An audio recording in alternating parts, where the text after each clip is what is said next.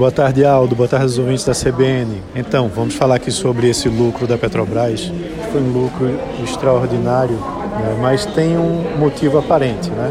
Esse lucro de 40,1 bilhões em 2019 foi o maior da história da estatal, mas tem muito a ver com a venda do controle da BR Distribuidora e também da TAG Investimentos. Né? Então, com a venda dessas duas eh, subsidiárias da Petrobras, foram arrecadados 16,3 bilhões de dólares, que contribuiu muito para o resultado da empresa.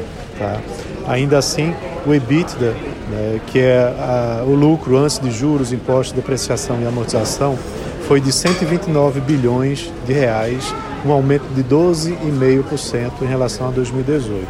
Por outro lado, as receitas líquidas somaram 302 bilhões, que foi uma queda em relação ao ano passado de 2,6%. E isso tem a ver com a queda no preço do petróleo, é, que impacta diretamente na receita líquida da empresa.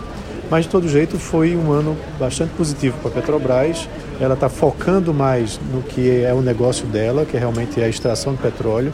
O seu custo de produção também caiu por barril é, de petróleo e atingiu a marca de 3 milhões de barris, né, que também é algo bastante positivo. Assim, vai distribuir é, uma receita para os seus acionistas na ordem de 10,6 bilhões de reais. Então, essa é uma notícia importante para o mercado, mostrando a revitalização da Petrobras com maior foco, o que deve trazer um certo ânimo também para o mercado brasileiro. Um abraço, até amanhã.